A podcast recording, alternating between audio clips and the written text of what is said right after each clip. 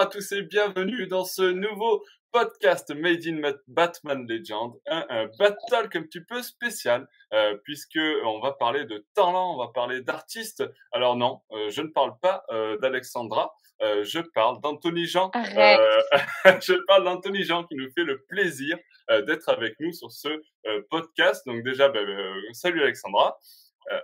Salut, ouais. Alors, euh, en fait, d'habitude, euh, je suis un peu introduite mieux que ça, mais euh, toute la Ouais, sur je- Anthony je Jean. fais- C'est normal, Ouais. je n'ai pas ton talent. Effectivement, voilà. C'est le jour où tu arriveras à dessiner comme Anthony Jean. Peut-être que je Oh. reverrai mon introduction. Et euh, bien sûr, euh, du coup, on accueille ben, Anthony Jean. Salut Anthony. Eh ben, bonjour à tous. Salut Alexandra, salut Nico. Merci de m'avoir euh, proposé ce podcast. C'est cool.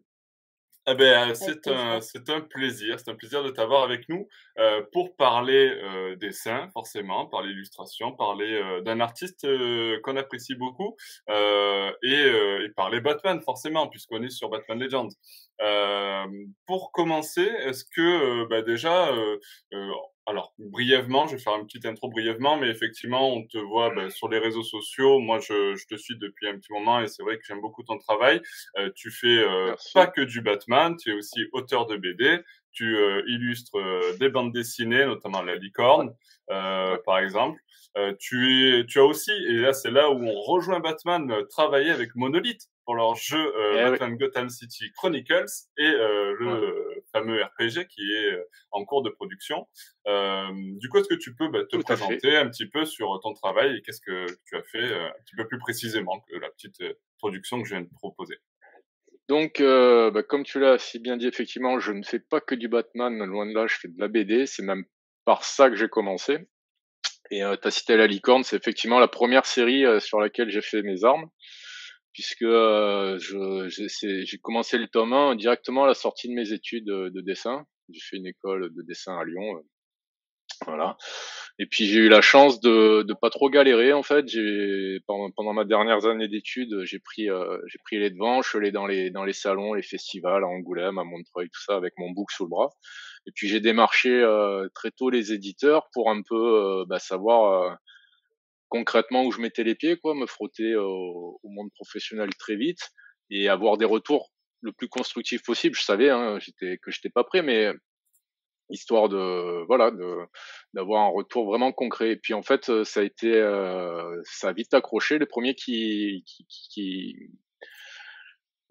enfin qui m'ont fait confiance, on va dire, c'est Delcourt. Et, euh, et en fait, euh, ils m'ont proposé un scénariste qui s'appelle Mathieu Gabella et avec lequel je travaille toujours aujourd'hui, donc euh, plus de 15 ans après. Et on a sorti relation. ensemble. Ouais, ouais, ouais, c'est c'est c'est vraiment devenu un ami. Euh, à la base, c'était vraiment quelqu'un euh, seulement avec qui je travaillais. On se connaissait pas. Je vivais à Lyon à l'époque, lui à lui à Paris. Donc c'était euh, c'était euh, par mail, par téléphone, euh, par Skype, enfin tous les réseaux, de, tous les moyens de communication. Mais même on a mis longtemps à se rencontrer d'ailleurs. Et aujourd'hui, euh, clairement, c'est un ami. Hein. Je veux dire, on a fait, euh, on a fait donc quatre albums de La Licorne ensemble. On a fait euh, une adaptation de Conan chez Glénat dans la collection Conan le Cimérien ensemble. Et puis là, on fait un autre projet. euh, c'est un peu de la coécriture. Alors tout à l'heure, avant, en attendant, je te disais que je suis pas scénariste. Je suis toujours pas scénariste, mais on va dire que je suis presque co-scénariste dans le sens où sur le projet sur lequel on travaille, j'ai amené des idées, des ambiances, on fait un ping-pong, on fait un va-et-vient sur, on discute beaucoup sur euh, le contenu de, du scénario, les idées, les, euh, les intentions, euh, les messages qu'on veut faire passer. En gros, lui, il écrit, moi, je suis son premier relecteur. Il dit, écoute, là, ça va pas, je voudrais qu'on fasse ceci, ou, ou, à, ou à l'inverse, là, c'est très bien, développe plus. Bon, voilà. Euh, c'est plus, en, voilà, c'est là où je vais dire, vite fait, hein, avec des gros guillemets, je suis co, que je me mets en coécriture dans le sens où voilà, euh, on cadre ça ensemble. Euh, entre temps, entre La Licorne et euh, Conan, j'ai fait un album avec Wilfried Lupano qui s'appelle Communard, qui retrace la courte période de la Commune de Paris. On en a un peu parlé ces derniers temps parce que c'était la date anniversaire commémorative de cette période-là. Et puis, euh, toujours chez Glénat, on a fait avec euh, deux amis à moi, euh, Michael Bourgoin et Yann Tisseron, on avait illustré l'Odyssée d'Homère. Euh, Là, c'était vraiment un livre illustré où on avait fait 45 peintures, une quinzaine chacun, en gros. Et le concept, c'était euh, vraiment de reprendre les temps forts, de, de l'illustrer tout au long, tout au long du récit. Alors, on n'est pas parti sur euh, Odyssée pure et dure, hein, parce que c'était 500 pages vraiment hardcore, c'était vraiment très dur de, de, le lire. On avait trouvé une version expurgée, comme a dit notre éditeur, qui était de très bonne qualité. Et euh, on a mené ça à, à terme jusqu'à une expo à la galerie 9e art où on a pu exposer euh, quasiment l'intégralité des originaux. Donc c'était ça, c'était un chouette projet parce que c'était quelque chose qu'on avait envie de faire ensemble depuis qu'on était étudiant. Et euh, ben voilà, c'était, euh, on va dire que c'était plus un kiff que qu'un coup commercial, hein, et puis, et puis, et puis, et puis, euh, et puis voilà. Euh, je, entre, euh, à côté de, de, de, la, mon travail de BD, du coup, je fais de plus en plus de travail d'illustration. Ouais. Entre autres pour Monolith, on y reviendra, mais aussi euh, pour euh, pour des couvertures de romans, euh, pour du jeu de société, pour du du jeu multimédia vidéo, des choses comme ça. Et puis beaucoup, beaucoup même, on peut dire, de commandes pour des particuliers, pour des galeries, pour des expos, pour des pour participer à des ventes aux enchères, euh, des choses comme ça. Et euh, ça c'est vraiment cool euh, parce que depuis le depuis que je suis étudiant en fait j'ai toujours eu envie de faire plusieurs choses et euh, ben, maintenant j'ai j'ai le luxe euh, de pouvoir le faire en fait donc euh, donc c'est chouette voilà. Oui, tout à fait. C'est vrai que alors bon, moi je fais un petit peu ton travail. Alors j'ai pas forcément euh, tout vu euh, tout vu passer, mais quand je vois passer un petit peu euh, tes productions sur les réseaux, c'est toujours toujours très très beau. Là d'ailleurs, je, bon, pour ceux qui nous suivent sur sur YouTube, vous pourrez voir tout au long du, du podcast quelques visuels, quelques illustrations signées d'Anthony Jean passer à l'écran et, et, voilà pour que vous, vous, puissiez voir un petit peu de quoi on parle. Alex, je te laisse peut-être prendre le relais si tu si tu veux. Ouais, bah justement, tu, tu disais que tu avais une carrière où tu as réussi à te diversifier en tant qu'illustrateur, euh, voire scénariste. Est-ce que à tes débuts, tu l'envisageais un peu comme ça, euh, de, de, de, toucher euh, un peu à tout? C'était un objectif ou tu t'es un peu laissé porter par les différentes euh, expériences?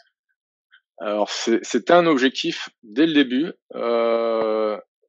déjà, ben parce que, enfin comme je disais, il y a beaucoup de choses que j'avais envie de faire et euh, je, trouvais un peu dommage de, de, se fermer des portes et de rester euh, que que dans la BD ou que, que dans l'illustration.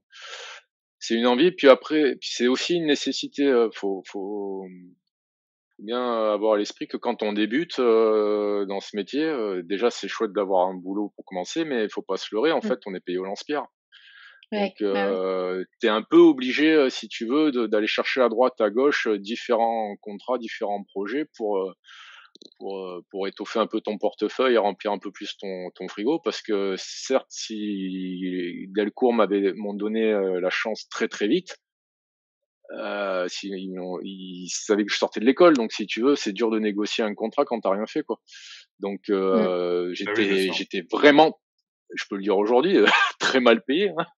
J'étais très mal payé et je bossais comme un acharné, c'est-à-dire je bossais 10-12 euh, heures par jour, euh, presque tous les jours. Bon, à l'époque, j'avais pas de vie de famille, euh, je vivais pas, enfin, je vivais pas en couple. Enfin, était, bon bref, c'était chacun de notre côté, donc j'avais du temps. Je me lève le matin, mon atelier était dans mon salon, je pouvais travailler. Mais bon, j'avais 22 ans, hein, tu, tu, tu fais plus ça à 40 ans de travailler 15 heures par jour tous les jours. Donc en fait, euh, tu, tu, travailles, euh, tu prends plusieurs trucs et par envie, c'était cool pour moi parce que j'en avais envie, mais aussi voilà euh, par nécessité quoi. Mmh. Parce que voilà, la BD, c'est chouette, c'est un beau métier, mais quand tu es dessinateur réaliste, clairement, c'est pas rentable. C'est pas rentable. Ouais. ouais. On y reviendra plus tard aussi là-dessus, mais je. Par rapport au temps de, au temps de travail, effectivement, c'est beaucoup plus long. Ah ben, euh, voilà, je suis pas un Johannes Farr ou euh, qui va tomber 300 euh, pages en 6 mois, quoi, tu vois. Enfin, je, je, pense à lui, mais il y en a plein d'autres dans le genre. voilà, ceux qui, qui connaissent mon travail ou qui en m'écoutant voudront aller voir. Mmh. J'ai quand même, je suis quand même dans quelque chose qui est assez détaillé, quoi. Qui, c'est assez laborieux. J'y passe du temps, quoi. Et justement, ton style, tu l'as, tu l'as travaillé comment? Il a évolué comment? Ah, la question du style. la question qui fâche. Bah, dès le début. Non, non, ça, ça fâche pas, ça fâche pas du tout. Non, non, c'est en fait, euh, c'est une des questions qui revient souvent euh, quand j'ai des jeunes dessinateurs ou des étudiants qui viennent ah me voir en dédicace. Alors le, le style, c'est un peu comme ta manière d'écrire. Tu, tu fais avec ce que tu as au début et tu, tu essayes d'aller là où tu aimerais. Et puis entre euh, le départ et l'arrivée, il se passe des rencontres que tu contrôles pas toujours. Alors Mmh. euh, ça échappera à personne. Oui, euh, je suis très marqué par le comics. C'est pas pour rien qu'à un moment donné, euh, Monolith est venu me voir. Mais pas que. euh, Il y a toute, la peinture classique, la peinture du 19e, euh, la peinture flamande. euh, voilà, quelque chose de très réaliste, de manière générale, au, cours des au cours des siècles et de, et de l'histoire de l'art. T'en fais encore Donc, en beaucoup fait- de, ce- de ce style-là? Parce que c'est vrai que moi, je vois passer beaucoup de choses aujourd'hui, de production, que ce soit des, bah, c'est souvent des commandes personnalisées ou ce genre de choses, comme tu disais tout à l'heure, euh, où c'est vraiment orienté comics. euh, Mm. euh, mais est-ce que tu fais encore beaucoup de, de, de styles plus, euh, euh, on va dire, euh, classiques, euh, sans que ça soit orienté euh, bande dessinée, comics ou autre? Bah, pas trop. Effectivement pas trop. Après, si tu veux, c'est un peu l'effet boule de neige. Tu commences avec un truc, tu le postes sur les Mhm. réseaux pour le montrer, euh, parce que voilà, tu veux. L'ego de l'artiste a besoin d'être nourri, tu veux avoir des retours, hein, forcément. Ouais. Et puis, il y a aussi un côté que les réseaux sociaux, pour nous, c'est une vitrine formidable. Je veux dire, je, Ouais. je, je n'ai jamais cherché de travail en 15 ans parce que soit la BD m'a amené des contrats, soit la BD m'a amené une visibilité, soit ensuite les réseaux sociaux, une commande m'a amené un, un autre, un autre boulot qui m'a amené un autre boulot et ainsi de suite, et ainsi de suite. Donc, c'est En fait, les réseaux, encore une fois, un LinkedIn de finalement. oui, c'est ça, c'est ça, c'est Ouais. exactement ça. Mm, C'est, en tout cas, moi, c'est la manière dont je l'utilise et dont j'envisage la chose. Euh, je, je, je poste rien d'autre que sur mon, sur mes comptes pro, pardon, je ne poste rien d'autre que mon travail. Je mets rien, Mm. je mets pas d'avis personnel, je ne mets pas d'opinion personnelle, je poste mon travail avec une légende assez sommaire et entre guillemets, le boulot que je poste va parler de lui-même ou pas d'ailleurs, euh, et les gens euh, la- le prennent euh, comme ils veulent quoi. Ouais. Euh, Voilà. Donc j'ai perdu le fil. Ah oui, donc tout ça pour revenir à, aux peintures. euh, Tout à l'heure, je parlais de l'Odyssée. C'était une des occasions justement où on a pu être dans quelque chose de plus classique entre guillemets, qui n'était pas connoté ni BD, ni comics, euh, ni euh, super-héros euh, quelconque, tout ça. Euh, et puis, euh, et puis j'ai eu l'occasion des fois de participer à des expos. On m'a demandé des choses un peu plus personnelles. Alors euh, sous couvert de faire une expo pin-up par exemple, Mm. parce que pour une galerie c'est très vendeur, euh, voilà. En fait, tu, derrière pin-up, tu mets ce que tu veux. En fait, tu peux faire du nu, tu peux faire quelque chose d'onirique, tu peux, en fait, et tu peux faire quelque chose dans lequel tu vas avoir l'occasion de d'introduire une patte, une subtilité qui est plus personnelle que quand tu fais une commande pour un particulier qui va te demander euh, bah, une Harley Quinn là puisqu'on l'a on l'a sous les yeux. Bon bah effectivement euh, là c'est très cadré hein, le perso d'Harley Quinn euh, la moitié de la planète le, le connaît, tu sais qu'il est comme ci, qu'il Mhm. est comme ça. Ouais. Après euh, D'ailleurs, t'as en parlant d'Harley Quinn, il y a aussi cette production qui, pour le Ouais. coup, moins, moins traditionnelle. euh, Ouais, bah ça Ouais, est voilà, ça c'est justement. Merci. Justement, j'allais ben, bon tempo puisque j'allais venir là-dessus. Il y a certains euh, commanditaires, je, les appelais comme ça, ou collectionneurs, voilà, qui ont euh, qui ont des visions intéressantes en fait, ou qui te laissent une euh, marge de manœuvre euh, assez libre. Ce qui permet justement des fois de faire un peu une entorse, d'aller plus loin, de pouvoir proposer quelque chose d'un peu plus, ben, pour le coup, personnel. Donc là, c'était une vraie demande du, du, collectionneur hein, qui, avait en tête quelque chose. Il voulait une Harley Quinn Japan Cyberpunk, Japanese Cyberpunk. Alors déjà, je suis allé sur Google pour traduire c'est la première étape, c'est la définition. Qu'est-ce que c'est? J'avais une vague idée, mais quand même. Et il voulait derrière un samouraï mecha Oni. Euh, ok, donc là aussi, une- samouraï, je comprenais, samouraï mecha aussi. Oni, j'en avais vaguement entendu parler. Donc C'est tu prends tout ça, non? tu mélanges. Oni. Hein? C'est ça? C'est le masque Pardon? Oni, non? Ouais, exactement, c'est ça. Ouais. C'est ça, c'est le masque. Et, euh, et du coup, euh, bah, c'est quand même des aspects super intéressants parce que moi aussi, des fois, ça m'amène dans des directions que je connais pas. Euh, donc, euh, ça me force à me, me documenter. De manière générale, mon travail me force à me documenter puisque je suis dans un style réaliste, donc euh, j'essaye de faire des choses qui soient euh, crédibles. Je repense, je reviens sur la licorne qui se passait à la Renaissance. Bon, bah, la Renaissance, je me suis fané un paquet de bouquins et d'archives à droite à gauche pour, pour, tenir mon propos. Quoi. Euh, Communard, pareil, Wilfried était extrêmement bien documenté, il m'a passé beaucoup de sources, mais j'ai fait aussi du travail de mon côté. Et c'est d'ailleurs une part du boulot que je trouve extrêmement intéressante. Ça mmh permet, euh, bah, ça permet de se cultiver, d'aller. Euh, voilà, il faut être curieux, ça, donc ça enrichit. Ça, ça, je trouve ça très enrichissant. Voilà. Oui, tout, tout à fait. Euh, ouais, alors justement, on parlait euh, toujours sur ton travail. Est-ce qu'il y a des influences particulières que tu euh, que tu relèves aujourd'hui, des des, des, bah, des influences d'artistes peut-être ou de mouvements, des choses qui t'ont marqué, qui ont fait de toi l'artiste d'aujourd'hui?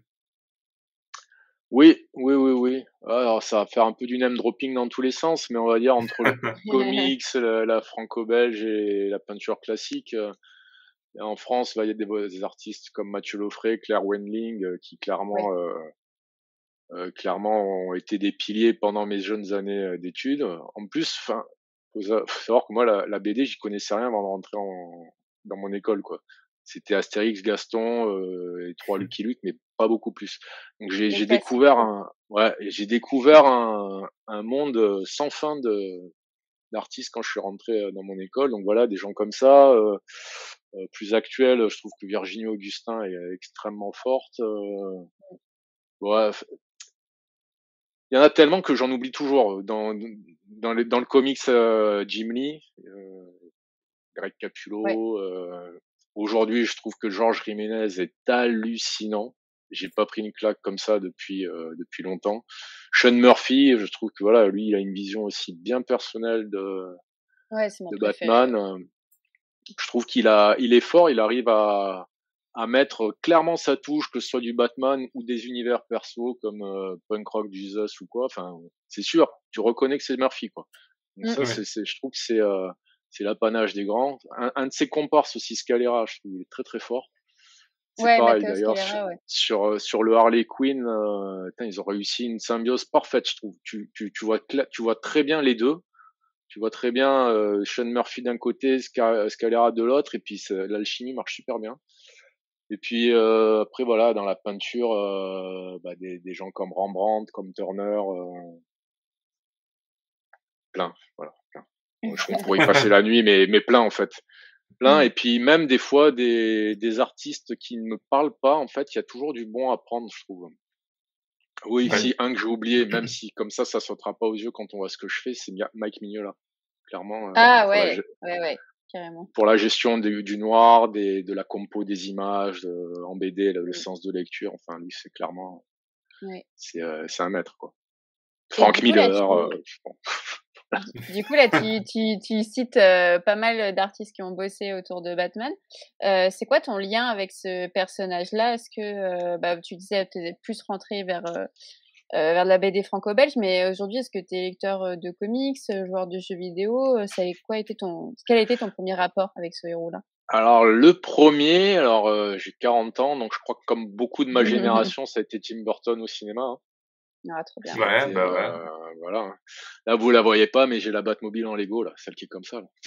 oh non, trop bien. Donc ça a été ça, ça a été ça, mon, ma première expérience avec Batman. Et après, euh, bien plus tard, euh, le retour euh, quand j'ai été étudiant avec les comics, donc voilà, Jim Lee, surtout Jim Lee. Et puis après, je suis allé voir plein d'autres. Et oui, donc oui, j'en lis beaucoup. là derrière, il y a une partie de la bibliothèque dans l'atelier qui. J'ai laissé beaucoup de sous à Urban. Alors je connais François des fois il mais J'en ai beaucoup de sous. Je pense qu'on est tous les trois dans, dans le, on est tous les trois dans le même cas. Ouais, aussi, ouais. c'est vrai, c'est vrai. Ah, c'est dur de suivre la, leur publication hein, parce que franchement. Il y a beaucoup de hein. choses. Mmh. Bah, surtout sur Batman, euh, par mois, ça peut être un peu compliqué, ouais. ouais. bon, après, je trouve, choix, euh, voilà, c'est ça. Alors, euh, moi, déjà, le choix se fait clairement sur le dessin, j'avoue. Euh, mmh. Si le dessin ne me parle pas, euh, je vais avoir du mal. Et, et des fois, même quand le dessin me plaît, euh, j'avoue que des fois sur les scénarios, euh, là je parlais de Greg Capullo, j'adore ce qu'il fait, mais l'arc Batman Metal, moi j'ai eu du mal. Hein. Ouais, ouais, ouais, bah on, est. J'ai eu du mal. On va se rejoindre. je pense qu'on va se rejoindre. C'est vrai qu'on a, eu du mal à, aller jusqu'au bout de ça. Euh... ah, ils sont allés trop loin pour moi là. Je pense qu'ils se sont fait un délire entre eux. Là, ils ont fait wouh. Ils ont sorti. Ah, ouais, ah, on a carte blanche. Allez, c'est parti. Mais euh, allez, vrai viens, que... on dit, on fait ça. Ah ouais, trop bien. bah, c'est Snyder, hein. C'est le. Souvent, ouais, ouais, voilà. Ouais, il est parti très loin. Ouais. C'est vrai, c'est vrai. et du coup, est-ce que tu, alors là, c'est pour amener petit, petit, à petit vers la transition vers Monolith que tu forcément. Mmh.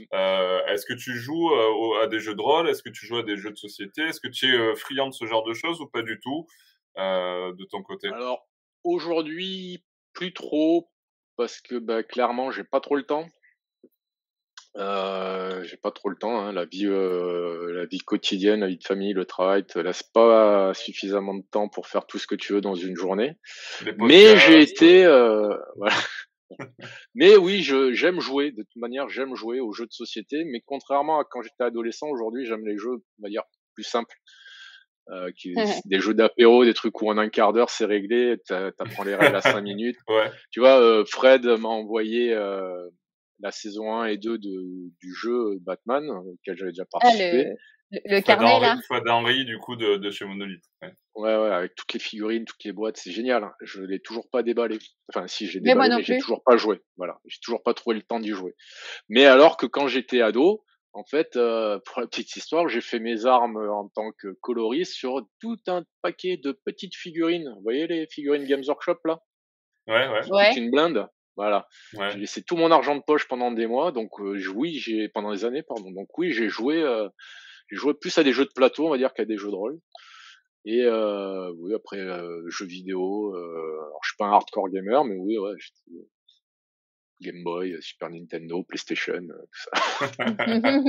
Toujours une petite, une petite fibre joueur du coup. Voilà, les Arkham Asylum, tout ça sur, sur console. Hein, très très bon jeu d'ailleurs. Et du coup, justement, pour, euh, pour euh, arriver un peu à Monolith, euh, comment s'est passé la, le, premier contact et la collaboration pour, pour bosser avec eux? Et c'était du coup ta première fois pour, pour créer voilà, ce qu'on peut voir les, les, les pochettes, enfin la boîte de, de jeu Alors, alors on va tout reprendre dans l'ordre. Tout à l'heure, on parlait de Facebook semblable à LinkedIn. Ça s'est clairement passé comme ça en fait. C'est-à-dire que j'ai eu une commande d'un particulier qui m'avait demandé à l'époque un portrait du Joker. Et puis, euh, ok, bon, je le fais et je le poste. Et euh, quelques très rapidement, euh, peut-être pas le jour même, mais dans les jours qui suivent, en tout cas, j'ai une demande d'un gars qui me dit voilà, je bosse pour Monolith, on fait un jeu sur Batman. À l'époque, je connaissais pas Monolith, j'avais pas entendu parler de ce qu'ils avaient fait sur Conan notamment. Et il me dit voilà, on cherche des illustrateurs. Est-ce que ça t'intéresserait de faire une image pour le livre de règles? Bah. Avant de me dire oui comme ça, j'ai quand même euh, cherché à me renseigner. Est-ce qu'ils étaient sérieux? Est-ce qu'ils avaient l'air insolides Quand tu connais pas comme ça, il y a toujours. C'est un peu, euh, comment dire, c'est un peu comme un premier rendez-vous. Euh, tu te, tu te cherches, tu te tournes autour, tu essaies de voir, hein, il est sérieux, pas sérieux? Parce qu'il viendra toujours à un moment donné la question du prix. Combien tu vas demander? Combien vous êtes prêt à payer? Combien est-ce que vous avez les reins solides à quel point Voilà. C'est pas que.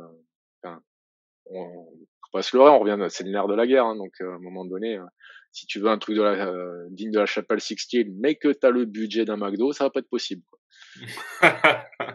voilà. Donc ils étaient sérieux, pas de problème. Euh, et donc ils m'ont demandé effectivement une illu. Euh, je crois que c'était je sais plus, hein, c'était pour la saison 1 ou saison 2. Et euh, à l'époque, l'image que j'ai faite, c'était la précédente, là où on voyait euh, le Joker assis sur la chaise électrique avec le, la silhouette. Voilà, c'était ça. C'était, je crois, euh, bah, d'ailleurs, je crois qu'ils l'ont utilisé pour une couverture d'un des livres de règles. Euh, ils ont été super contents du, du boulot, apparemment. Ils l'ont partagé euh, énormément de fois. J'étais halluciné. Et euh, dans la foulée, euh, Fred m'a appelé directement, Fred Henry, donc le, fondateur de, de, de, Monolith, en me disant on est super content de, de ton boulot euh, et est-ce que ça te dirait euh, de faire les extensions euh, voilà pour la saison 2 de Wayne Manor et Arkham Asylum? Bah oui, bah oui. oui, bien sûr. Et donc, euh, non, ce n'était pas la première fois que je faisais des boîtes de jeux, puisque j'avais déjà travaillé à mes débuts euh, vraiment de jeune auteur et jeune illustrateur pour Asmodée. Mmh et euh, c'est d'ailleurs un petit monde, puisque en fait, ben, oui, Fred, connaissez les gens, des, des gens... Ouais, ouais. des gens d'Asmodée, il se trouve que ah bah tiens ah mais t'étais sur tel projet ah mais oui mais c'était ah c'était il y a dix ans tu vas bien hein. donc effectivement après, euh, pour la petite histoire sur cette boîte-là, euh, le brief de départ, euh, il m'avait pas donné toutes les infos. C'est-à-dire que quand vous avez les boîtes sous, les yeux, ça ressemble grosso modo à des carrés. Et donc moi, je, il m'avait, il m'avait briefé que le carré en fait. Et il m'avait pas dit qu'il fallait faire les rebords qui descendaient et que idéalement, quand tu collais les deux boîtes, il fallait qu'il y ait une continuité entre les boîtes. Ah oui. Et, et oui. Et donc j'ai fait une image et après, quand j'ai dû faire Arkham Asylum et que je leur ai envoyé le crayonné, ils ont dit Ah, attends, on a oublié de te dire. Ah, oui. ah oui, oui, bah oui, c'est quand même un sacré gros oubli, votre truc. Donc euh, là, c'était bricolage à rafistolage, mais, euh, mais c'était cool. C'est aussi ça, ça fait partie aussi du boulot de se, de se réajuster, parce que même si j'ai un processus, euh. voilà, mmh. même si j'ai un processus de créatif extrêmement compartimenté, avec croquis préparatoire, crayonné, noir et blanc, couleur, si tu veux, tu as, plusieurs étapes pour te rendre compte que ça va pas le faire. As plusieurs moments pour réaliser, pour valider ou pas. Tu avais envoyé quoi, toi, du coup, à ce moment-là Ah, ben, j'avais envoyé euh, les deux refs, j'avais fait deux croquis préparatoires en même temps, je les avais envoyés. Mais c'était à l'époque les, les, espèces de carrés, quoi. J'avais pas les robots. Ok, d'accord. Bon, ça va. Voilà. Donc, je veux dire, moi, j'avais fait ce qu'on avait demandé. Hein. Juste ils oublié de, ils avaient oublié de tout me dire, quoi. Mais bon, on est voilà, on a trouvé une solution. C'est juste que moi qui aime bien travailler en tradi, euh, l'original, bah, au lieu d'avoir sur euh, Wayne Manor, au lieu d'avoir une grande bande, j'avais euh, trois, c'était en trois parties quoi. Mmh. Ouais. Ça, ouais. Quand tu dis tradi, en tradi, pour ceux qui sont pas, qui comprennent, enfin qui sont pas dans le milieu, tradi c'est traditionnel. C'est traditionnel. Euh, voilà, c'est pas en numérique. On oppose au, au numérique, voilà. Ça. Veut dire que tu as les mains sales, tu as des pinceaux. As des... Tout à fait. Tu peux pas effacer quand tu peux pas effacer. Ah non, il n'y a pas Pomme Z. Non, il n'y a pas Pomme Z. Non, ça. Voilà, ah, ils ont toujours pas trouvé. Hein. Mais du coup, par, par rapport à ça, vu que tu es en tradit, tu as, quel regard sur le numérique? C'est quelque chose que, que tu aimes bien aussi euh, ou tu restes quand même un peu euh, ah, dubitatif, non, non. Euh, je pense que c'est même plus une question ou un débat. Euh, je veux dire, il y a, y a du bon. Euh, c'est là, je veux dire, c'est là. Tu vois, on peut pas, on peut plus faire ça. Et euh, de toute manière, on, ce serait complètement con hein, avec les capacités des logiciels, la, la, demande. Enfin, c'est un gain de temps incommensurable. Faut faut pas se leurrer. Hein. S'ils avaient eu ça il y a 50 ans en arrière, ils auraient fait ça. Hein ils auraient fait avec. C'est juste que oui. complètement. là, c'était pas disponible. Après, moi, euh, en termes de goût perso, je préfère travailler en tradi parce que j'aime bien le contact du papier, j'aime bien, je, trouve ça plus agréable. Euh, mais je travaille aussi à l'informatique, là notamment pour les boîtes, la mise en couleur, elle est 100% numérique. Euh, ma BD, la couleur, elle est numérique parce que sinon j'y passerai encore plus de temps que ce que j'y passe. Il y a eu des fois même où j'ai fait du 100% numérique. Euh, il n'y a aucune base papier. C'est aussi un exercice euh, mental, c'est-à-dire c'est une approche différente. Et euh, moi, en fait, je n'oppose pas l'un avec l'autre, mais plutôt, euh, je vois ça comme une complémentarité. Il y a des choses que je, si tu veux, au début, si vous voulez, au début, j'appréhendais le numérique dans la même manière que travailler que en papier. Donc j'étais là très laborieux avec des coups de pinceau. Et en fait, il y a des, comme tu vas forcément plus vite, que tu peux faire des erreurs, tu découvres des choses dans le numérique que tu vas ramener dans le papier et inversement. Et en fait, ce que je trouve intéressant, c'est ce va-et-vient entre les deux. Par exemple, tu vas débloquer une approche sur les couleurs dans le numérique parce que tu peux te perdre, parce que tu peux te permettre d'oser de mettre un violet, un rose fuchsia, alors qu'en vrai tu le mettrais pas parce que une fois qu'il est posé, s'il est mal posé, tu l'as dans l'os. Bon ben là tu peux essayer, tu peux te rendre compte, ah bah tiens ça marche et tu vas le ramener sur le papier. Et puis ton approche du papier, tu vas l'amener dans le numérique. Ça, moi, je trouve, ça va te permettre d'avoir quelque chose de moins froid, de moins figé peut-être. Après, c'est ma manière de voir. et puis, au fur, au fur et à mesure, tu apprends à, à apprivoiser l'outil, euh, à utiliser un peu plus les capacités du numérique, les brushes, les sélections, les variantes, les ceci, les cela. Et, euh, et, et, voilà, et c'est top. Et en fait, ça offre des, des, des une infinité de possibilités. Et euh, serait complètement idiot de s'en passer, quoi. Oui, bien sûr. C'est vrai qu'effectivement, après, ça, ça, ça s'oppose souvent, mais, euh, mais bon, moi, je vois avec les artistes avec lesquels on, on, discute euh, de temps en temps, comme toi, du coup, ce soir, effectivement, euh, bah, souvent, vous faites les deux un petit peu, même si vous avez une préférence, bah il y en a qui vont avoir une préférence pour un ou pour l'autre, comme toi avec le traditionnel. Euh, au final, vous touchez un petit peu aux deux, parce qu'aujourd'hui, euh, euh aujourd'hui, c'est difficile de, de faire, euh, de faire sans, sans le numérique, et c'est difficile aussi de faire que, que l'un ou que l'autre. Bah oui, je, je, vois par exemple, j'ai des ceux qui bossent dans la pub là, j'ai des potes, euh, j'ai des potes pardon qui bossent dans la pub. Si t'as pas d'outils numériques, tu peux pas faire ce qu'on te demande, c'est pas possible. Tu peux pas euh, tomber euh, un storyboard avec 55 plans en deux jours si t'es pas si t'es pas en numérique, c'est pas possible. Donc notamment ou des concepts, on en réalise beaucoup dans le jeu vidéo, dans pour les films. C'est sûr que ça offre des possibilités, ça permet d'aller très loin, très très vite euh, c'est euh, c'est cool. Après, je nuancerai dans un propos euh, que j'entends régulièrement quand on dit oui, numérique ou papier, c'est pareil. Ah non, par contre, c'est pas pareil. L'approche, je suis désolé, elle est pas pareille. Oui, bien sûr, bien sûr. pas exactement pareil. Pas mmh, je suis d'accord. Tout à fait. Justement, alors, on parlait de monolithe. moi, il y a une fresque que je, je trouve magnifique que tu as réalisée pour la, je crois que c'est pour la dernière saison là de monolithe. Euh, je la mets à l'écran. Effectivement, on voit un grand Batman avec d'un côté les, les vilains de, de, Gotham et de l'autre côté les héros.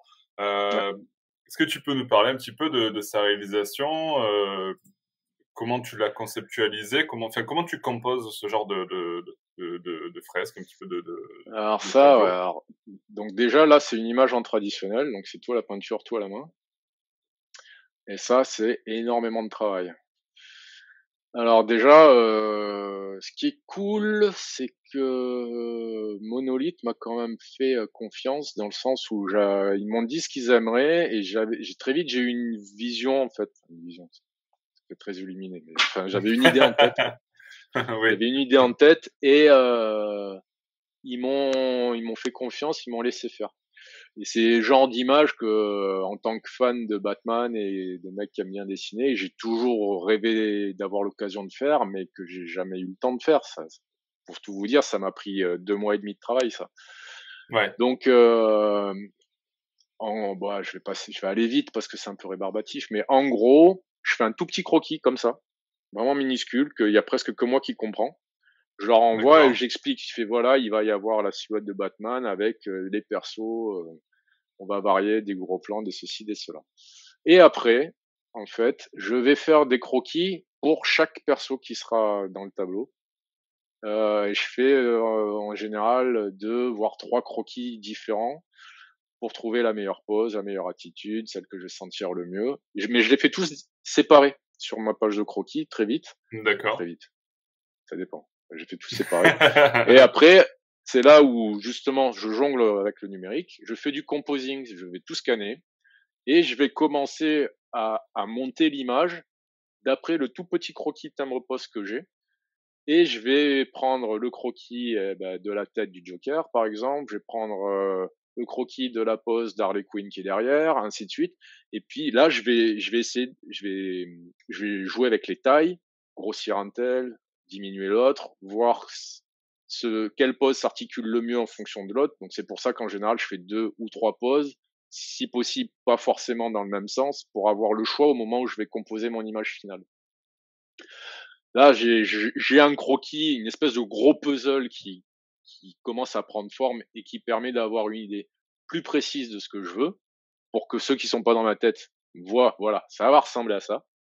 Ouais. Pour la ville, en l'occurrence, euh, j'allais je ne vais pas vous mentir, sur le à l'étape du croquis, j'allais pas m'embêter à la dessiner. Donc j'ai pris une photo que j'ai déformée pour avoir ce que je voulais.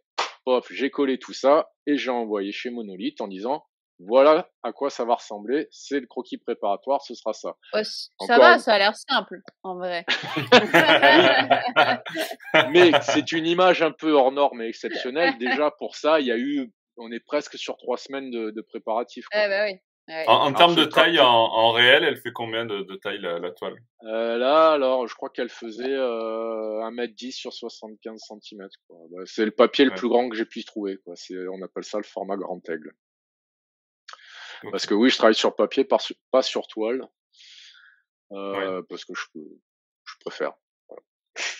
et donc euh, après, ben une fois que ça s'est validé, euh, il faut que ça parte chez Warner et chez DC, et c'est là où ça devient un peu long et en enquiquinant, on va dire, parce qu'ils ont une politique euh, très particulière. Hein. Ah oui, moi, alors j'ai bossé avec eux, c'est très compliqué. C'est c'est un peu c'est un peu hallucinant. Tu peux, pas, tu peux pas dire Gotham. En vrai, Gotham, faut pas le dire. Faut dire Gotham City. Ouais, voilà, des choses comme ça. bon, alors moi, on va dire qu'avec ça, je t'ai pas embêté, mais. non, mais si, au niveau du, du wording, moi, c'était compliqué, j'imagine que toi, au niveau des ben persos et, des, et des caractères, est-ce que du coup, ils doivent ressembler ou pas au, au film Il y a tout un truc comme ça. Alors, oui, voilà, oui, il y a un problème de licence aussi, parce qu'il y a la licence bah publishing, il y a la licence cinéma, il y a la licence jeux vidéo. En l'occurrence, là, le, le Scarecrow, j'étais parti sur un design plus proche du jeu vidéo avec euh, des, espèces de masques à gaz euh, sous la gorge. Ouais. bah ça ils m'ont dit non ça c'est pas possible parce que c'est pas la c'est pas la licence qu'on a le droit d'utiliser. Euh, si j'avais voulu intégrer la Batmobile par exemple, je pouvais pas mettre celle de Tim Burton parce que c'est euh, c'est le cinéma. Euh, voilà, après il y a tout ce qui est tu dis bon Donc ouais, j'imagine la galère pour la publication de Sean Murphy dans son dernier avec toutes ah les bah alors lui, je pense euh. que clairement, euh, il a un statut à part, hein, parce que lui, il fait ouais, bah, certainement. c'est ça. ça marche tellement bien avec lui bah, c'est ça. une sorte de confiance euh, qui se Et j'ai envie de dire, ça rassure. Tu te dis, bon, quand même, ils sont casse-noisettes, mais au moins, quand ils voient le talent, bah, il leur un peu, il leur lâche la bride, au moins. Ouais. bon, moi, je suis pas Sean Murphy, loin de là, mais donc j'ai quand même respecté tout ce qu'il me demandait, donc pas de connotation sexuelle, bon ça ça va, on peut faire sans. Euh, là où c'était un petit peu plus compliqué, honnêtement, c'est pas d'armes à feu avec euh, tous les vilains de Gotham, c'est un peu dur quoi. Et puis surtout que une des demandes de, de l'équipe de Monolith, c'était de mettre en avant euh, le GCP, enfin le, les policiers quoi. Ouais. Et les mettre en avant avec des matraques et des tonfas et des boucliers, c'est pas c'est pas sexy hein. la dramaturgie, la mise en scène est pas terrible, quoi. Donc, euh, ouais, effectivement. J'avais fait une espèce d'escouade d'élite où ils étaient tous là en formation et tout. Ah non, c'est pas possible. Donc euh, bon, ah tu trouves des astuces, quoi. Tu leur mets un café dans la main. Ouais, pour Veloc. voilà, tu le mets au holster, mais le holster il est pas dans le champ, tu vois, il est caché, des choses comme ça, mais mmh. alors, on dit que de la contrainte et de la euh, Du coup, sur le dernier projet, là, euh, tu as, une sorte de pression parce que tu avais déjà bossé avec eux, ça s'était bien passé. Là, ils te rappellent mmh. euh, pour, euh, pour de nouvelles illustrations. Est-ce que est-ce que tu as eu un peu d'appréhension ou finalement il y avait une certaine, bah, comme on disait, confiance qui s'est créée entre Monolith et, et une liberté aussi? Alors moi j'avoue j'ai pas eu trop de stress si ce n'est au début le euh, ils avaient une deadline euh, qui était pas celle, enfin qu'ils n'ont pas pu respecter pour diverses raisons. Et euh, du coup, moi, ça coïncidait avec un déménagement personnel, des travaux dans la maison, des projets perso en plus. donc c'était un petit peu, on va dire que si stress il y a eu, c'était plus pour moi de mon côté faire que tout fonctionne quoi en termes de boulot et à la maison. Après, euh, on va dire que je, m'étais mis la pression tout seul dans le sens où euh, je savais bien le succès qu'avaient eu les, saisons précédentes. J'avais commencé à comprendre un peu euh, les possibilités et l'envergure de Monolith et je m'étais dit là, il te donne une chance, mon pote. si tu dois tout donner, c'est maintenant quoi. Mmh Donc euh, je voulais, voilà, je voulais faire euh, l'image que j'avais en tête euh, le plus précis, enfin essayer d'être le plus précis possible avec ce que j'avais en tête et de, de, de, de, pas regretter, de pas dire punaise là la pause t'aurais pu faire mieux, tu vois, non. Mais c'est plus un, une pression perso que je me suis mis que eux, clairement ils ont été top avec moi, ils ont été mmh. super top. Ils ont été super top au point que même là, voilà, tu as mis l'écran de jeu, c'était pas prévu que je fasse l'écran de jeu. Moi, au début, on m'avait de, on m'avait démarché que pour pour cette image qui sert en fait, qui sera le fourreau pour tout. Et quand ils ont vu le résultat, ils m'ont demandé justement de faire un. Est-ce que j'étais intéressé pour faire un second écran de jeu? D'accord. Une nouvelle fois, j'ai dit oui. Bah oui. Pourquoi bah pas oui. je vais toujours trouver du temps pour vous. Je vais me débrouiller. non, mais c'est vrai que c'est, c'est cool. Et puis quand on voit le résultat, donc là tout à l'heure j'ai mis la, la grande fresque avec, euh, comme on a dit, le grand Batman et les deux parties. Là j'ai, j'ai rajouté effectivement le, celle pour l'écran de jeu qui est aussi euh, euh, magnifique avec ce fond, cette couleur verte derrière qui, qui est sublime et euh, le combat entre Bane et Batman au premier plan. Enfin, ouais, c'est vraiment, vraiment très très beau. Donc bon, bravo encore. Euh, effectivement, donc euh, on, parlait euh, de, de, tout ça sur. Euh, en, après, pour, pour partir un petit peu sur d'autres sujets que, que Monolith, on avance encore dans ce podcast. On parlait tout à l'heure beaucoup des commandes personnalisées. Euh, il y a beaucoup de, de, Batman dans tes commandes personnalisées. Euh, comment ça se passe? Bah, en fait, c'est. Euh, voilà, tu peux dire que Batman est le meilleur, hein, on t'en voudra pas. Ah, mais ça, tout le monde le sait. What else Non, mais c'est un truc de fou quand même, en fait. N'importe quelle pose euh, par quelqu'un d'autre, elle est moyenne, puis tu lui mets deux triangles sur la tête, tu le mets en noir, c'est trop classe. Je vais reprendre cette phrase quand on me dit mais pourquoi t'aimes Batman? Mais parce que voilà. c'est noir, le tri est trop, trop classe. Non, effectivement, on me demande beaucoup de, de Batman ou de, du DCverse ou du Batverse. Bah en fait, c'est c'est c'est euh, comment dire? C'est l'œuf ou la poule, c'est-à-dire que plus j'en, on m'en demande, enfin plus j'en fais, plus je les pose, plus on m'en demande, et ainsi de suite, ainsi de suite.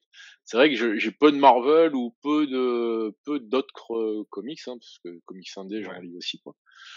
Euh, alors au point que des fois, euh, bah, je vais pas dire que ça me saoule, mais euh, j'aimerais bien des fois faire autre chose. Là, tu bah mets Harley Quinn. je veux bien te, te, commander un Daredevil alors eh ben voilà, ça me Allez. ah, tu vois, euh, justement, Harley Quinn, est-ce que as déjà fait j'en suis à ma cinquième. Pardon? Ah, cinquième Harley Quinn. je, je, disais, est-ce que tu as déjà fait du Daredevil, par exemple? Ouais, j'en ai fait un il y a très longtemps. J'avais participé à une expo collective, bah, bah, c'était la galerie Noviamar avec qui je travaille depuis plusieurs années qui avait organisé ça. Et j'avais fait, euh, ouais, j'en ai fait deux. J'avais fait un en noir et blanc, juste un ancrage, et puis euh, une des premières personnes qui m'a fait une commande, il m'avait, pardon, il m'avait commandé un Daredevil et Electra derrière. Ok. D'accord. Bon, okay. ouais, tu disais que tu avais fait. Euh... c'est vrai. ouais, mais tous les artistes vous disent. Heureusement. Heureusement. oui, mais c'est ça. C'est ça. C'est ce que parce qu'à chaque fois vous êtes toujours, enfin, quand on parle des artistes, vous êtes toujours déçus de, de, ce que vous avez fait avant en disant j'aurais pu faire mieux. Aujourd'hui, je ferais mieux. Mais effectivement, progressez toujours euh, vous aussi et du coup c'est toujours de plus en plus euh, euh beau, travaillé, détaillé et c'est ce qui fait aussi l'évolution d'un artiste. Ouais. Bah tu vois là je vois celle que tu as mis là, la Harley Quinn avec le mandala et tout derrière. Alors pour bah, tiens ça va me permettre un peu d'expliquer comment je travaille pour les commandes. En fait là c'est c'est des parents qui ont voulu faire un cadeau à leur fille super cadeau, hein, parce que sans parler de combien ça a coûté, euh, j'espère qu'elle travaille bien la petite. Hein.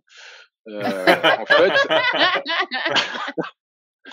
euh, donc la petite était fan de Harley Quinn et euh, de la version plus Margot Robbie, on va dire, mmh au cinéma, que de la version classique dans les comics, on va dire. C'est pour et, ça qu'elle a les cheveux roses et bleus. Voilà, et puis qu'elle a plein de flingues et tout. Alors, ça aussi, euh, on parlait tout à, tout à l'heure des restrictions de Warner, les commandes, là, si tu fais tout péter, il n'y a plus de limite. Tu fais ce que tu veux. ça, c'est quand même super cool. Ouais. Je reviens sur cette commande-là. Et donc, en général, euh, ce que je fais, c'est que je fais euh, donc des croquis préparatoires que je soumets aux au collectionneurs. Et, et j'en fais en général au moins deux, voire trois. Bon, là, en l'occurrence, ça m'arrive souvent, j'ai eu beaucoup de mal à trancher. C'est-à-dire que euh, il y avait plusieurs looks de Harley Quinn. Il y avait une version très classique. Il y avait une version intermédiaire que j'ai réussi à, mener à, terme via Monolith qui m'ont demandé cette version-là. Et puis il y avait celle-là. Et euh, c'était celle qui moi me plaisait le moins, on va dire. Et puis, il y avait tous les fonds. Parce que les fonds, j'avais 36, 36 possibilités. Et en fait, j'ai tout décliné. Et alors, j'aurais envoyé une quinzaine de, croquis préparatoires avec la position A, le fond B, ainsi de suite. En fait, tout était modulable presque. Et ça, euh, parce que je, je, connais pas mal d'artistes qui font ça aussi, et euh, je pense s'il y en a qui nous écoutent, euh, tu fais payer aussi tous ces tests? Enfin, ça, dans ton prix général de l'œuvre, euh, le fait que tu as fait beaucoup de croquis, parce que ça te, demande, ça te demande mmh. quand même du temps de mmh. réflexion, mmh. et ça rentre dans ton prix ou c'est un peu, c'est un peu délicat? Un peu des deux. C'est-à-dire que, donc, une nouvelle fois, là, il y avait un gros budget. Donc, quand il y a un gros budget, euh, ouais, on met les moyens qui vont avec. Mmh. On va dire que je dis des sommes euh, qui sont complètement euh, arbitraires. Quelqu'un qui va me passer une commande à 4000 euros, effectivement, il va y avoir beaucoup de choix. Bon, Je vais être très à l'écoute de ses demandes s'il en a ou de ses corrections s'il y en a. Quelqu'un qui a une commande, qui a un budget de 200 euros, euh, en fait, tout, bah, ce sera déjà plus limité. Centré, ouais. voilà. Et de toute façon, je pense ne pas prendre les gens à défaut, c'est-à-dire que quand on vient vers moi et qu'on me demande des renseignements, en fait, j'ai une espèce de grille de prix avec euh, ça commence à tel prix, pour tel prix vous avez droit à ça, et ainsi de suite, et ainsi de suite, et ainsi de suite. Mmh. Et donc au début c'est très cadré, voilà, euh, noir et blanc à 4 ça fait tant, euh, noir et blanc à 4 en pied ça fait tant, euh, ainsi. Et après plus on va aller dans les budgets qui sont de plus en plus gros, et là je l'explique, c'est au cas par cas. Euh, je donne des exemples. L'avantage, c'est que maintenant j'en ai beaucoup, donc je peux dire ça, ça a coûté tant, ça, ça a coûté tant, c'est tel mmh. format, c'est ceci, c'est cela. Ouais. Ce ne sont après que des cas particuliers. Ouais. Et on s'adapte. Et il y a effectivement des fois où je me fais prendre à mon propre jeu entre guillemets, où je vais, euh, je fais faire plein de recherches, je, je, je on, on, part sur un budget et puis je sais que bah bon, je déborde un peu, mais c'est pas grave, on s'est arrêté sur un budget, allez. Ouais.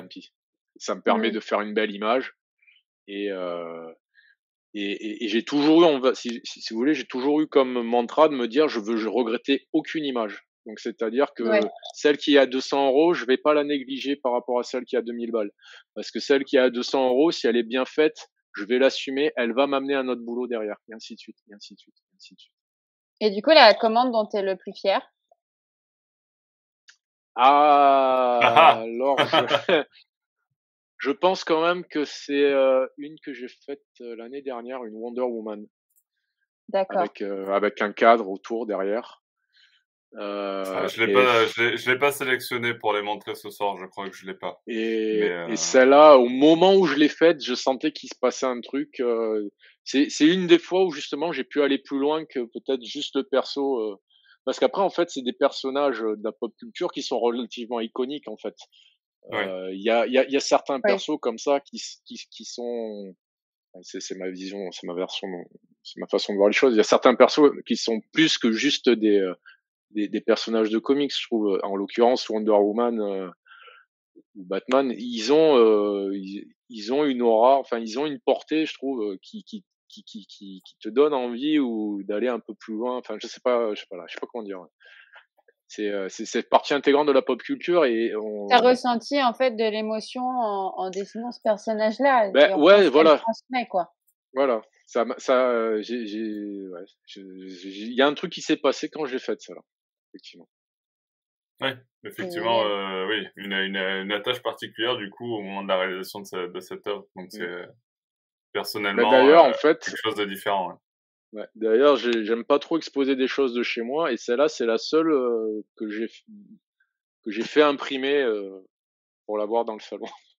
ah ben, voilà, ça, ça, marque euh, comme quoi ça, ça veut dire qu'elle t'a vraiment marqué et que tu as eu euh, un besoin de. de... Je fais ah, ça, j'aurais bien gardé. justement, tu, tu disais tout à l'heure que tu étais, enfin, tu tu es auteur de BD, donc tu dessines, tu participes un peu au scénario. Euh, c'est plusieurs, euh, on va dire, plusieurs casquettes, c'est des, des, des, travaux qui sont un peu différents dans tout ça. Est-ce que tu peux nous en parler? Comment tu euh, euh comment arrives à jongler un petit peu entre euh, illustrateur, auteur de BD, euh, tout ça justement au quotidien? C'est c'est pas trop compliqué. Alors si honnêtement c'est pas évident. Au début, au début même, je n'y arrivais pas du tout. C'est-à-dire que euh, faire de la BD, c'est extrêmement immersif. moi, je trouve, en tout cas, c'est extrêmement immersif. Il faut être dans ton histoire, dans ton vraiment dans ton ambiance, penser à narration, beaucoup, beaucoup à narration, faire en sorte que ce soit lisible rapidement. Enfin, par rapport à l'illustration, il y a énormément de critères à prendre en compte qui font qu'il faut que tu sois dedans. Et euh, c'est aussi euh, très fatigant euh, mentalement, je trouve. Mmh. donc en fait, au début, j'arrivais pas. J'arrivais pas à m'extraire d'un univers pour aller dans un autre et revenir, et ainsi de suite. Avec le temps, en vieillissant, en fait, c'est devenu un bol d'air, en fait. Au contraire, de sortir de ça pour pouvoir faire autre chose. Bon, Maintenant, il se trouve que le bol d'air est beaucoup plus grand que, que, la BD, parce qu'en fait, la BD, c'est ce que je fais quand j'ai rien d'autre à faire, et j'ai toujours quelque chose d'autre à faire. Donc, il, a, il faut que je m'astreigne un peu à une rigueur qui est de, bon ben voilà, une semaine par mois, je fais de la BD, sinon ça ne va jamais avancer. Alors après, euh, c'est moi je trouve que ça cool de faire les deux parce qu'en fait, euh, en BD, il y a, y a toujours un moment où tu es un petit peu frustré, si tu veux, de pas pouvoir mener une case plus loin, tel plan, de pas pouvoir le pousser un peu plus. Parce qu'en soi, c'est pas sa finalité, en fait. Euh, une BD, si tu veux, je reviens sur, sur, le, sur la notion de narration, ce qui compte, c'est de lire l'histoire, c'est de raconter une histoire et de faire en sorte que le lecteur, il n'y ait pas d'à-coup ou qu'il n'y ait pas de difficulté à la lire. Il faut que ça coule, il faut que ça, ça file qui est un peu chiant hein, quand t'as un dessinateur euh, un peu comme moi qui est tatillon, qui aime bien faire des bons trucs, tu te dis que le mec il va y passer euh, deux secondes sur la case alors que moi j'ai passé deux semaines. Mais c'est un peu ça. C'est un peu ça. Alors je sais que ce que je dis quand on voit mon travail, il dit il est con quoi. C'est pas ça du tout, il passe mille ans. Mais normalement une bonne BD ça, ça fonctionne au storyboard et après le beau dessin c'est la cerise sur le gâteau. Bon bah moi après j'aime dessiner donc euh, j'y passe du temps et puis ça regarde comment. Mais euh, le fait est que par contre, effectivement, euh, comme j'ai un peu dit tout à l'heure, c'est pas très rentable quoi. Pas très rentable. Je passe énormément de temps et euh, je pensais qu'avec l'âge j'irais plus vite. Et ben en fait, je vais pas forcément plus vite. C'est juste que je, je mets encore plus de choses dedans. Surtout sur le projet sur lequel je bosse en ce moment, qui, qui, qui, me demande énormément de temps. Donc à un moment donné aussi, euh, l'illustration, euh, outre le côté euh, récréatif, non pas récréatif, mais voire plus grand que dans les cases, eh ben c'est quand même extrêmement plus rémunérateur. Et en fait, si vous voulez, autant artistiquement, le va-et-vient entre les deux fait du bien au moral, autant financièrement, le va-et-vient entre les deux fait aussi du bien au portefeuille. C'est-à-dire que je reviens sur des sommes arbitraires. quand j'ai fait quand j'ai fait mon travail pour Monolith, euh, on n'est pas sur des budgets euh, qui correspondent à ce que j'ai sur un prix page euh, BD quoi. Une image pour Monolith, c'est l'équivalent peut-être de deux pages de BD, sauf que je mets trois fois moins de temps.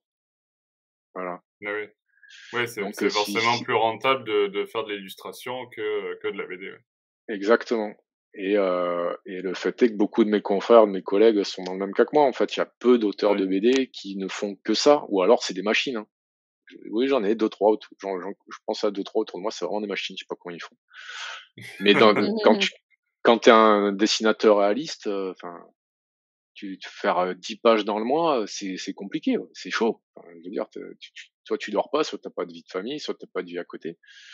Et puis, euh, sans, sans m'étaler non plus sur ma situation personnelle, il y a, il y a quelques années, euh, ma compagne a eu des soucis de santé. J'ai dû prendre beaucoup le relais à la maison, en gros, j'avais beaucoup, beaucoup moins de temps de travail. Eh et euh, bah, tu fais comment à ce moment-là, en fait? Quand tu as mmh. besoin de 50 heures dans la semaine pour être rentable et que tu n'en as plus que 10, tu fais comment? Eh ben, il se trouve que euh, à ce moment-là, euh, Monolith et enfin, j'ai eu de la chance hein, encore une fois, c'est trop cool. Ça s'est manifesté à ce moment-là, tout a pris de l'essor et en fait, euh, j'ai fait plus d'illustrations aussi parce que ça me rapportait plus en moins de temps et après, bon, ben, c'est euh, c'est l'effet boule de neige quoi. Mmh. Ah oui. Voilà. Ok. Mais mais euh, c'est vrai que euh, je pense que les, les gens se rendent pas compte quand ils lisent un album de BD de de, de, la somme de travail que ça représente en termes de temps et d'investissement pour les auteurs. Quoi. on n'est clairement pas tous logés à la même enseigne en termes de capacité, alors que pour le coup, une fois que tu es dans les bacs, c'est tout le monde, c'est pour tout le monde pareil. Ah oui, oui, bien sûr. Oui, bien sûr. Donc, euh, petit message à, tous ceux qui nous écoutent. Euh, euh, prenez le temps de, de, regarder vos cases de BD. prenez bah, le en temps. Vrai, non, mais en vrai, c'est une vraie question parce que je me suis rendu compte de ça il y a pas longtemps. Je lisais un comics et, et en même temps, moi, comme du coup, je travaille dedans, je devais, je devais en lire pas mal pour faire des critiques. et j'admirais plus le dessin. Et Mmh. Non, je pars souvent dans deux lectures. J'ai la première lecture qui est en fait mmh. dédiée au scénario et j'ai la seconde lecture mmh. où je, je, passe beaucoup plus de temps sur les planches. Ouais, ouais. c'est intéressant en fait, c'est deux rapports différents à, à une seule et même, même lecture. Ouais, ouais. ouais carrément.